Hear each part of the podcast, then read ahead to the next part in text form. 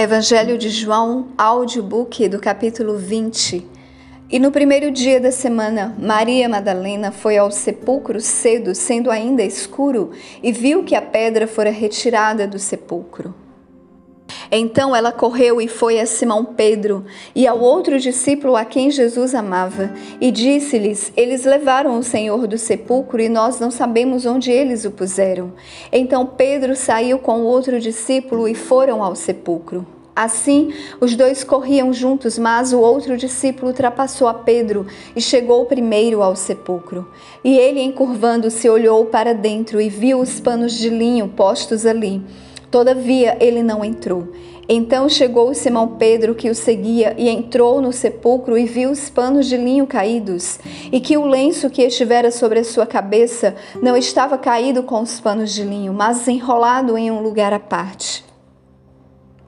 Então foi também o outro discípulo que chegara primeiro ao sepulcro, e ele viu e creu. Pois, como eles ainda não entendiam a escritura que diz que ele deveria ressuscitar dos mortos. Então os discípulos retornaram para sua própria casa. Mas Maria ficou parada e chorando do lado de fora da sepultura. E enquanto ela chorava, curvou-se e olhou dentro do sepulcro. E viu dois anjos de branco assentados onde jazera o corpo de Jesus, um à cabeceira e outro aos pés. E disseram-lhe eles: Mulher, por que tu choras? Ela lhes disse: Eles levaram o meu Senhor e eu não sei onde o puseram. E ela, tendo dito isso, voltou-se para trás e vê Jesus em pé, mas não reconheceu que era Jesus. Disse-lhe Jesus, mulher, por que tu choras? A quem procuras? Ela, supondo que fosse o jardineiro, disse-lhe, Senhor, se tu levaste, dize-me onde tu o puseste, e eu o levarei. Disse-lhe Jesus, Maria, ela, voltando-se, disse-lhe, Rabone, que quer dizer mestre. Disse-lhe Jesus: Não me detenhas, porque eu ainda não subi para meu Pai, mas vai ter com meus irmãos. E dize-lhes: Eu subo para meu Pai e vosso Pai, e para meu Deus e vosso Deus. Maria Madalena foi e contou aos discípulos que ela vira o Senhor e que ele lhe falara essas coisas. Então, naquele mesmo dia à tarde, sendo o primeiro dia da semana, estando fechadas as portas onde os discípulos, com medo dos judeus, estavam reunidos, chegou Jesus e pôs-se no meio e disse-lhes: Paz seja convosco. E dizendo isso, mostrou-lhes as suas mãos e o seu lado. Então os discípulos se alegraram ao verem o Senhor. Então disse Jesus novamente: Paz seja convosco, assim como meu Pai me enviou, também eu vos envio.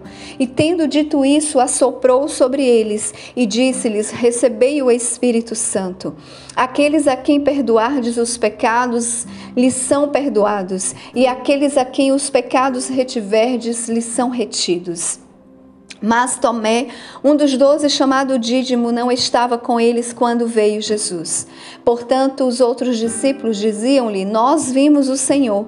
Mas ele disse-lhes: A não ser que eu veja em suas mãos a marca dos cravos, e não puser o meu dedo na marca dos cravos, e não puser a minha mão no seu lado, eu não crerei.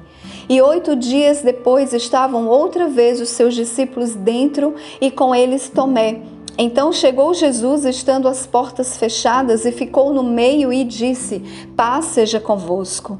Então ele disse para Tomé: Põe aqui o teu dedo e vê as minhas mãos. Põe aqui a tua mão e põe-na no meu lado, e não seja sem fé, mas crente.